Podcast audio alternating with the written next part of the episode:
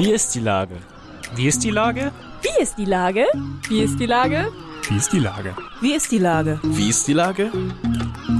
Der fast tägliche Podcast mit Lars Meyer. Wie ist die Lage? Unser fast täglicher Podcast als Kooperation von der Mopo und der Gute-Leute-Fabrik spürt tagesaktuellen Fragen nach. Seit 2020 kommen prominente Lenker und unbekannte Denker, also Barkeeper, Bäckerinnen oder Bürgermeister, knapp 15 Minuten zu Wort. Die Auswahl ist rein subjektiv, aber immer spannend und überraschend. Mein Name ist Lars Meyer und ich rufe fast täglich gute Leute aus Hamburg an. Unser Werbepartner, der das diese Woche möglich macht, ist das Mercado Altona Ottensen. Hier kennt man sich. Hier hilft man einander. Hier geht man gerne zur Arbeit. Aktuelle Jobangebote gibt es jetzt auf mercado.hamburg oder hamburgerjobs.de. Das war Werbung. Herzlichen Dank. Heute befrage ich den Kardiologen Dr. Jens Beermann. Ahoi, Dr. Beermann. Moin, moin. Beziehungsweise ich lerne gerade nur Moin, muss man sagen, wenn man Hallo sagt. ja, schön, Sie kennenzulernen. Ja, vielen Dank. Ähm, lieber Herr Beermann, wenn es Menschen schlecht geht, weil sie Kummer haben, spricht man häufig auch von Herzschmerz. Wie sehr gehen uns alle denn die Krisen so richtig ans Herz? Naja, der Volksmund sagt ja auch, man nimmt sich was zu Herzen und, und Herz und Seele hängt ganz eng miteinander zusammen. Ne? Das wissen wir. Also es gibt wirklich kranke Herzpatienten, bei denen die Erkrankung wirklich auch schlechter wird, wenn die Stimmung nicht stimmt. Aber auf der anderen Seite wissen wir auch, dass herzgesunde Menschen, wenn es ihnen schlecht geht, viel ihrer Symptome, ihrer Beschwerden so in die Herzgegend projizieren. Und viele meiner Patienten sind die kommen, machen sich große Sorgen um ihr Herz, sagen, Herr Doktor, ich habe Herzstiche, kommen also immer gleich schon mit einer Diagnose bei mir an. Und letztendlich kann ich in den vielen Fällen dann sagen, also das ist eben doch eher die Seele und das ist eine Muskelverspannung und dann doch keine Herzerkrankung. Aber beides hängt stark miteinander zusammen und ich glaube, dass wir auch durch diese Krisenjahre jetzt auch als Ärzte dann nochmal viel gelernt haben. Äh, Sie sagen ja selber, dass die jetzt schon mit einer eigenen Diagnose um die Ecke kommen. Wir sind ja, äh, es gab ja auf einmal 80 Millionen Virologen äh, im Land. Mhm. jeder kannte sich besser mit Viren aus als quasi mit der eigenen Kaffeemaschine. Ähm, wie, wie, wie sehen Sie denn das, dass es so viel Oberflächenwissen hier es gibt im medizinischen Bereich? Ja, das ist, es ist ja so, ich glaube gar nicht, dass das was jetzt auch nur mit dieser Virusthematik zu tun hat, sondern ich sage vielen Patienten, die sehr aktiv selber mit ihrem Körper unterwegs sind, wenn ich ein komisches Geräusch in meinem Automotor höre, mache ich auch nicht die Haube auf, nehme mir einen Schraubenschlüssel und baue das alles auseinander und gucke mal, sondern ich gehe in die Werkstatt und sage, das hört sich komisch an, lieber Kfz-Mechaniker, was ist los?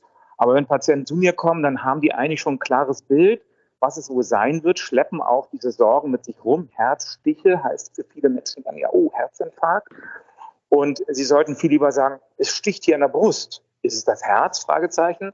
Also Sie kommen sehr häufig mit einer vorgefestigten Meinung, greifen auch gerne direkt in die Therapie mit ein, sind also mit ihrem Körper sehr mutig und ähm, halten sich, wie Sie ja schon sagen, auch immer für einen halben Spezialisten.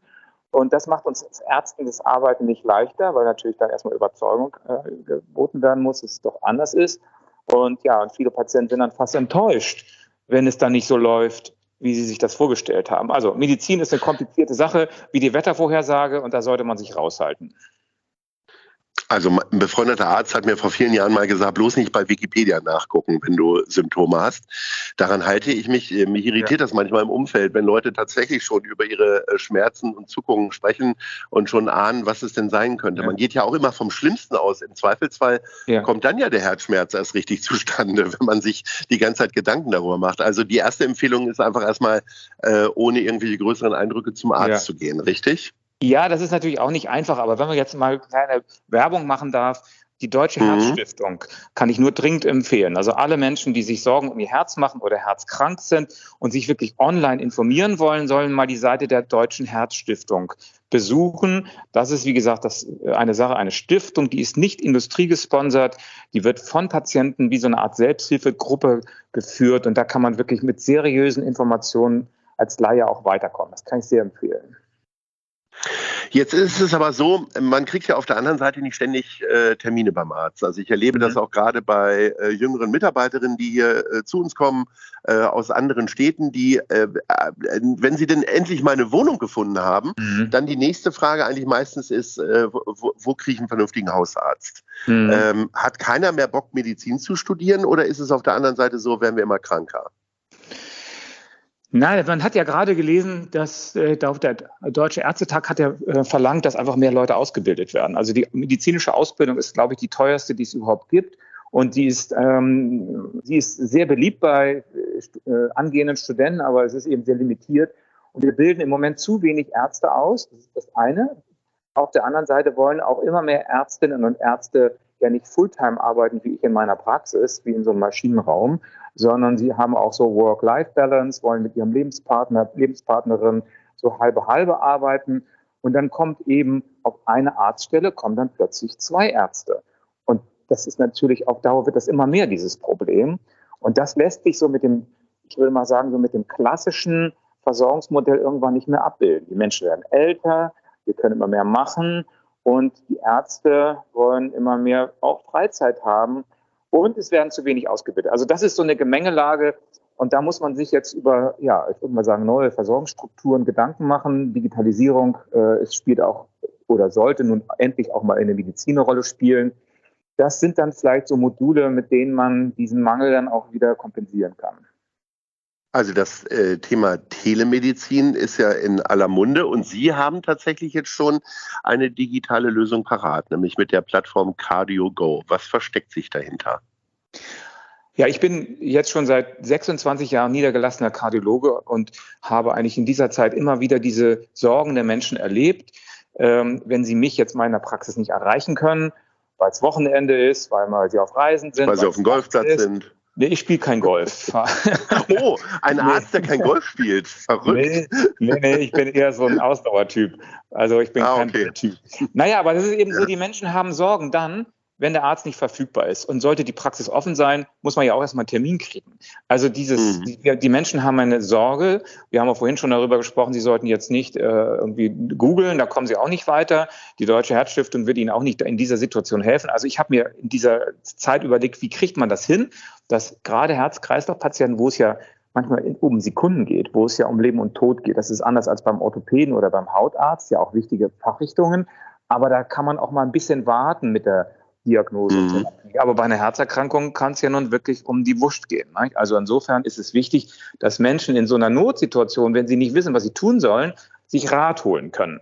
Und das ist jetzt, dafür braucht man eine gewisse Technologie. Und da haben wir äh, in Hamburg mit, habe ich mit einer Werbeagentur vor knapp zehn Jahren KDGO gegründet. Und einfach aus der Not, die ich in der Praxis erlebe, ist das entwickelt. Nicht irgendein Gerätehersteller sagt, oh, ich habe eine super Apple Watch oder so weiter, ich brauche mal einen Service drumherum. So denken ja viele, sondern ich habe eher andersrum mhm. gedacht. Ich, ich denke aus der Sicht des Arztes und des Patienten. Und was brauchen diese beiden, um barrierefrei miteinander kommunizieren zu können? Und da ist die Digitalisierung nun mal einfach eine Chance. Das muss man natürlich dann technisch umsetzen. Das ist wichtig, dass es für beide Gruppen total einfach gehen muss. Da muss man nicht ein Handbuch erstmal nehmen oder mal überlegen bei YouTube, wie geht denn das, sondern man muss einfach durch zwei Knöpfe muss das Ganze bedienbar sein. Und das haben wir realisiert. Ne, je einfacher etwas ist für den Nutzer, umso komplizierter wird es natürlich äh, hinten drin im Maschinenraum dann in der IT. Mhm. Aber das ist realisiert, das funktioniert und äh, Patienten, die bei uns Mitglied sind, können ihren eigenen Arzt hinterlegen und wenn der Arzt nicht verfügbar ist, haben wir auch noch einen Bereitschaftsdienst von deutschen Kardiologen, sodass es wirklich funktioniert. Die Menschen können weltweit unterwegs sein. Wir brauchen nur irgendwie sowas wie eine Apple Watch oder wie, äh, das gibt es heutzutage ja auch von anderen Herstellern, das muss ja nicht unbedingt Apple-Produkte sein, und mit denen kann man mhm. kinderleicht den EKG aufzeichnen, mit zwei Knopfdrücken, super Qualität für uns Ärzte, ist auch ein Medizinprodukt, das ist ja auch wichtig, dass wir mit einer vernünftigen Technik arbeiten. Und dann drückt der Patient nur auf Arzt anrufen in der App und wird dann über unsere intelligente äh, Telefonanlage auf die entsprechenden Ärzte geroutet. Und der Arzt selber muss auch nur wieder einen Knopf drücken und sieht dann das, was der Patient gerade geschickt hat an EKGs. Er sieht eine Patientenakte, die der Patient angelegt hat und er kann dann mit dem Patienten über seine Sorgen sprechen. Und zwar rund um die Uhr. Das funktioniert auch äh, nachts um drei und das funktioniert auch, wenn man auf Reisen ist, irgendwo auf einer Urlaubsinsel ist, funktioniert das auch. Und man kann sich dann mit dem Arzt unterhalten, was habe ich denn jetzt? Muss ich mir Sorgen machen? Kann ich so weiterleben? Muss ich jetzt in die Klinik? Muss ich schnell einen Facharzttermin bekommen? Das sind ja die Fragen, die einem dann selber gestellt werden. Für Patienten ist das extrem schwer, in so einer Situation die richtige Entscheidung zu treffen. Und da haben wir jetzt eben die Chance, mit so einer Plattform den Ärzten die Möglichkeit zu geben, auf der Basis von wirklichen wichtigen aktuellen Befunden, die der Patient ja geschickt hat, dann eine Diagnose zu stellen und eine Beratung zu machen. Und was man sagt ja im wir haben so drei Ebenen. Das eine ist grün. Ja. Grün heißt äh, Entwarnung. Ne? So brauchen sich keine Kannst weiter trinken. Kann, ja, genau, ne? genau, auf geht's. Ja. Das zweite ist rot. Rot heißt unbedingt sofort Notarzt rufen. Und ja. äh, das ist eben, auch viele Patienten scheuen sich, Notarzt zu rufen, weil sie sagen, oh Gott, ich war doch gerade erst in der Klinik. Aber wenn ein Kardiologe oder eine Kardiologin sagt, nee, das muss jetzt sein, dann tun die das auch. Und das mhm. Spannendste ist eigentlich gelb. Gelb ist immer so diese Mischung zwischen Entwarnung und, äh, und ist doch schlimm. Das ist nämlich, es ist ein schneller Facharzttermin notwendig. Das mhm. heißt, wenn der Patient dann mitgeteilt bekommt, Sie müssen sich einen schnellen Facharzttermin organisieren, steht er ja wieder im Regen. Und was, mhm. wie komme ich denn jetzt an einen schnellen Facharzttermin? Und auch das organisieren wir. Also wir haben auch eine Technologie, um den Patienten dann sehr, sehr kurzfristig entweder auch beim eigenen Arzt oder bei anderen Ärzten so einen Facharzttermin zu organisieren. Das ist ja auch was Tolles, finde ich. Das ist ja auch politisch gewünscht, dass wir nun endlich mal mit den langen Wartezeiten für Notfälle aufhören und dass wir die Patienten da dann auch sehr zeitnah und fachlich gut äh, therapieren. Und das haben wir eben technisch realisiert aus ähm, den genannten Gründen. Es funktioniert.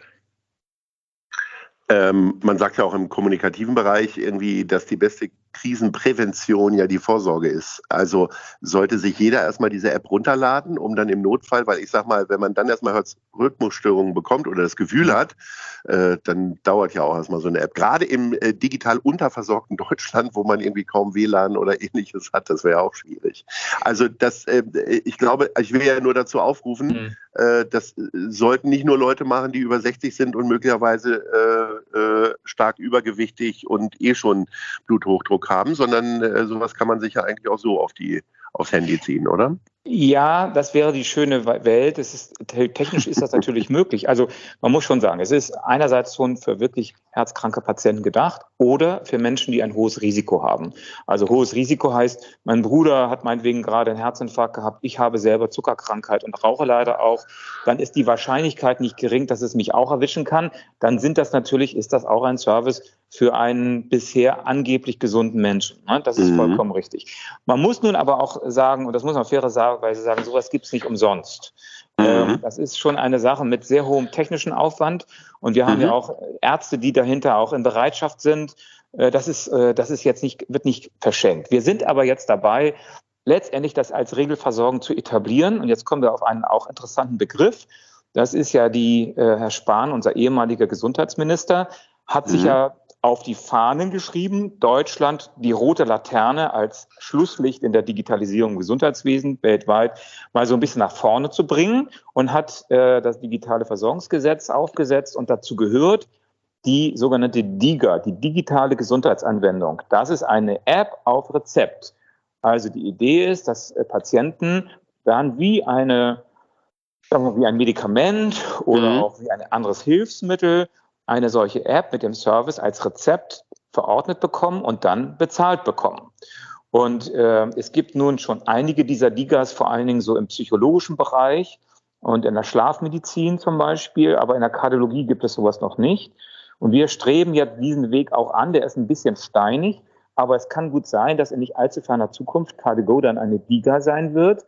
Und genau dann kann der Patient über seinen Hausarzt oder Kardiologen sich das verordnen lassen oder interessanterweise sogar von seiner Krankenkasse dann direkt beziehen. Das ist ein bisschen Zukunftsmusik noch, aber da arbeiten wir dran, dass wir da hinkommen. Na, dann gucken wir mal, ähm, wie das mit der Musik in der Zukunft aussieht.